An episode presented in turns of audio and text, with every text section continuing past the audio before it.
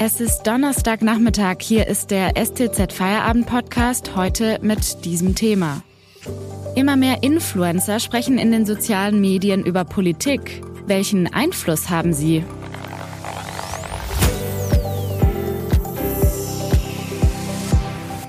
Am Mikrofon ist Hanna Spanhehl. Hallo. Für viele junge Menschen sind soziale Medien inzwischen die wichtigste Informationsquelle. Wer das zu nutzen weiß, erreicht auf Plattformen wie Instagram oder YouTube Tausende, manchmal sogar Millionen von Leuten. Dabei geht es eben längst nicht mehr nur um Fitness, um Kosmetik oder Ernährung, sondern immer öfter auch um Politik. Welchen Einfluss politische Influencer haben und wie die Parteien darauf reagieren, das bespreche ich jetzt mit meiner Kollegin Siri Wahrlich, stellvertretende Ressortleiterin Politik bei der Stuttgarter Zeitung. Hallo Siri. Hallo. Siri, vielleicht kannst du zu Beginn einfach mal kurz erklären, was Influencer eigentlich genau sind, beziehungsweise was sie machen. Ja, gern. Also wenn man das Wort Influencer versucht auf Deutsch zu übersetzen, dann bedeutet es eigentlich ja nichts anderes als jemand, der Einfluss nimmt oder jemand Einflussreiches. Und generell kann man sagen, dass Influencer ähm, ein Begriff ist für Personen, die halt ähm, eine hohe Reichweite in den sozialen Medien erzielen und dadurch ein Stück weit zu einem Meinungsführer werden in bestimmten Bereichen oder einfach Einfluss dadurch haben, dass sie halt sehr viele Menschen im Internet erreichen. Und oft kommt dann eben aber zu diesem, zu dieser Tatsache an sich sozusagen noch der Bereich des Influencer Marketing hinzu, nämlich, dass es für Unternehmen halt sehr interessant sein kann, diese Reichweite und diesen Zugang zu einer ganz bestimmten Zielgruppe, ähm, zum Beispiel vom Alter her oder von anderen ähm, demografischen ähm, Aspekten her, zu nutzen, um halt ähm, ihre Marken oder ihre Produkte sozusagen glaubwürdig irgendwie zu präsentieren dass das dann teilweise viel effektiver von der Werbung her sein kann, ähm, als wenn ich jetzt Werbung irgendwie Anzeigen irgendwo in einem Magazin schalte. Im Mai 2019 hat der YouTuber Rezo kurz vor der Europawahl mit dem Video Die Zerstörung der CDU für ziemlich viel Aufmerksamkeit gesorgt. Ist Rezo denn der Einzige, der im Netz politische Videos macht und damit auch so großen Erfolg hat? Nee, der ist auf keinen Fall der Einzige. Ähm, und was ich interessant ähm, finde an dieser, in diesem Bereich oder an dieser Entwicklung ist, dass man schon beobachten kann, dass es einige Influencer gibt, die früher, vielleicht noch vor zwei, drei, vier Jahren, äh, eher andere Themen hatten, also zum Beispiel Mode oder Computerspiele und die sich jetzt aber stärker auch gesellschaftlichen und politischen Themen zuwenden. Und über diese Entwicklung habe ich äh, unter anderem für meine Recherche mit dem Politik- und Digitalberater Martin Fuchs gesprochen. Und der sagt halt auch, dass er beobachtet, dass viele von diesen Menschen natürlich selbst auch älter werden jetzt im Laufe der Zeit, äh, sich ihre Interessen dementsprechend vielleicht auch ein Stück weit einfach entwickeln oder verlagern und man das halt auch an der, ähm, an der Arbeit, die sie im Netz machen, sieht. Für deine Recherche hast du ja unter anderem mit Luisa Dellert gesprochen. Luisa Dellert ist 31 und hat bei Instagram mehr als 400.000 Follower. Vielleicht kannst du mal beschreiben, was sie im Netz so macht und wie sich das auch von der klassisch journalistischen Nachrichtenseite im Internet unterscheidet. Also ich habe mir Luisa Dellert ausgesucht als Protagonistin, weil ich finde, dass ihre Entwicklung sozusagen sehr ähm, stellvertretend steht für, für dieses Phänomen, äh, das ich jetzt gerade beschrieben habe, weil bei der ist es halt auch so, dass sie vor äh, einigen Jahren, also so vier, fünf Jahren noch sehr, sehr stark eben ähm, auf Fitness äh, fokussiert war und eben in dem Bereich äh, sehr stark im, in den sozialen Medien unterwegs war.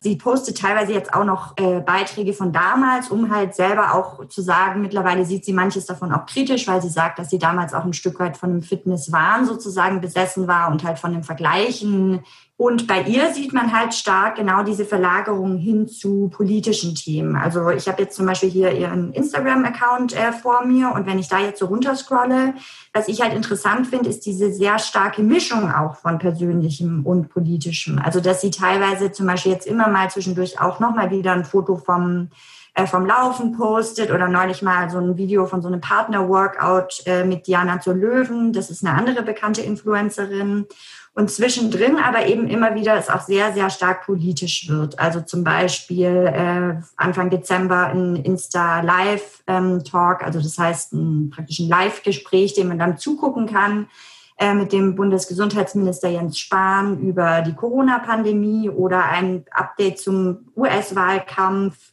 ähm, oder irgendwie Themen zu Müllvermeidung und zwischendurch dann aber eben wieder ein Foto von ihr irgendwie, wie sie gerade eine Straße langläuft und irgendwie ihren, ihren Followern einen schönen Tag wünscht oder auch sehr persönliche Themen, zum Beispiel Liebeskummer, Beziehungen.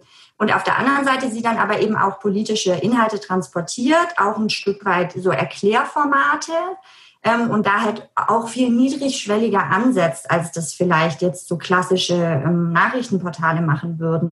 Danke, Siri Wahrlich, bis hierher. Wir sprechen gleich noch darüber, wie einflussreich politische Influencer sind und wie die Parteien darauf reagieren. Vorher machen wir kurz Werbung. Aktuelle Informationen bekommen Sie jederzeit auf stuttgarter-zeitung.de oder in der STZ News App.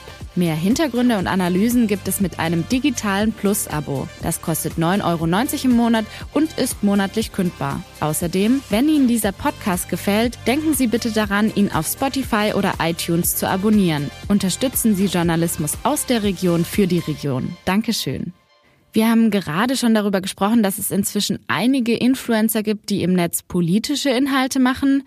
Siri, für wie einflussreich hältst du diese Influencer denn? Ich glaube, da kommt es halt ganz stark auf die Zielgruppe an. Also der, dieser Experte Martin Fuchs, mit dem ich gesprochen habe, der sagt halt auch, dass er glaubt, dass es äh, gerade für eine junge Zielgruppe ähm, viele Influencer viel einflussreicher sind als etablierte Medien oder die halt diese Menschen viel stärker erreichen. Eine Studie, die ich ganz interessant fand in dem Zusammenhang, da haben drei äh, Wissenschaftler das Informationsverhalten während der Corona-Pandemie untersucht in so mehreren Wellen. Und die erste Befragung war aber im, März, ähm, als eben die erste Corona-Welle auch äh, stark in Deutschland war.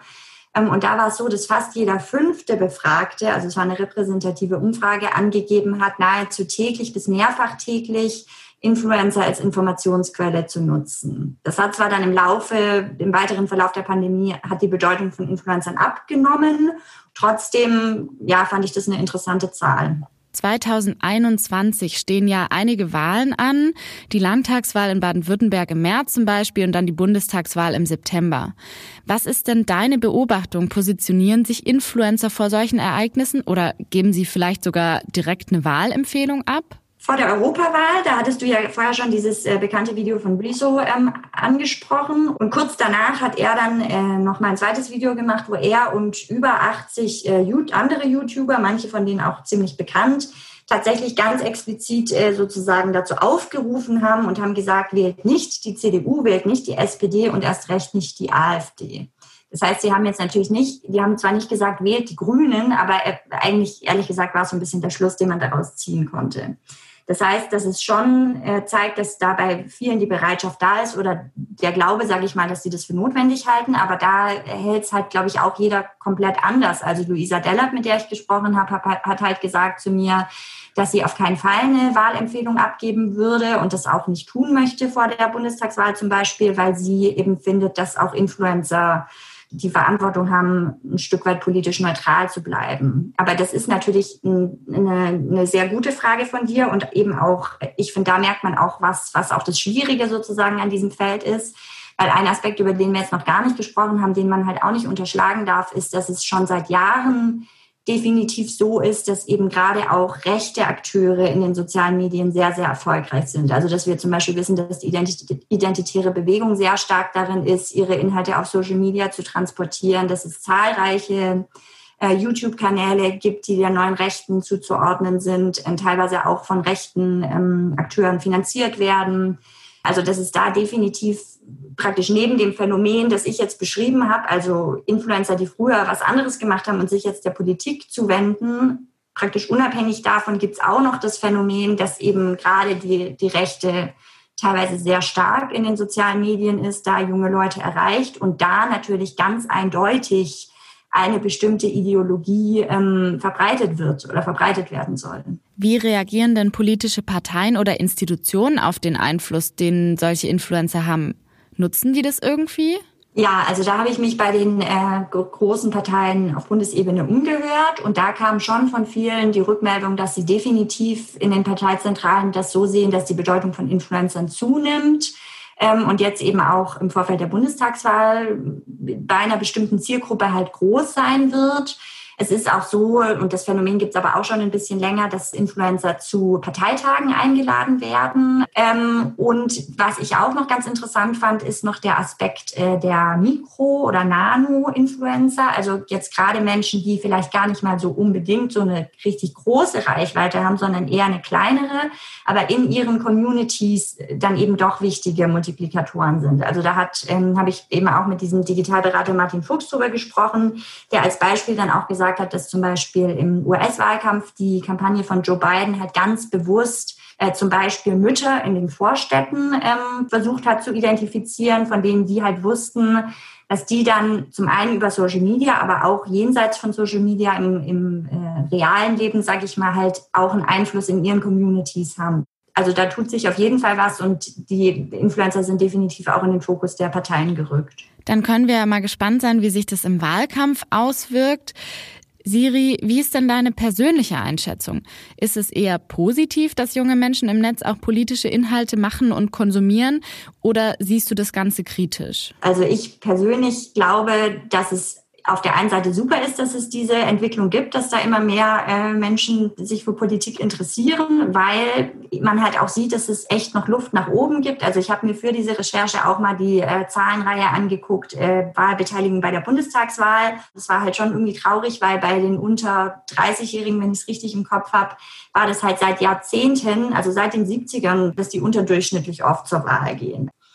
Auf der anderen Seite sehe ich es natürlich insofern kritisch, ähm, weil es eben meiner Meinung nach schon die große Gefahr gibt, ähm, dass bei Influencern halt nicht wie bei etablierten Medien gewährleistet ist, dass wirklich zwischen Werbung und Inhalt getrennt wird dass es keine Qualitätskontrolle gibt im Sinne von, ähm, es gibt keinen Pressekodex, dem sie sich jetzt irgendwie unterwerfen, wo die sich eigene Regeln setzen. Es gibt keine Redaktion, die da irgendwie nochmal äh, Fact-Checking betreibt und prüft, stimmt es jetzt, die Informationen, die die verbreiten? Ja, also ich will denen jetzt natürlich auch nicht pauschal unterstellen, dass die, dass die schlechte Arbeit machen, weil natürlich praktisch ihre Glaubwürdigkeit ein Stück weit ja auch davon abhängt, dass es stimmt, was sie, was sie sagen. Aber ähm, da sind einfach sehr viele Aspekte, die, die meiner Meinung nach sehr kritisch, kritisch zu beurteilen sind. Vielen Dank, Siri, für diese Einschätzungen. Siri Wahrlich ist stellvertretende Ressortleiterin Politik bei der Stuttgarter Zeitung. Den Podcast hören Sie morgen wieder, wenn Sie mögen. Ihnen jetzt einen schönen Feierabend. Tschüss und machen Sie es gut.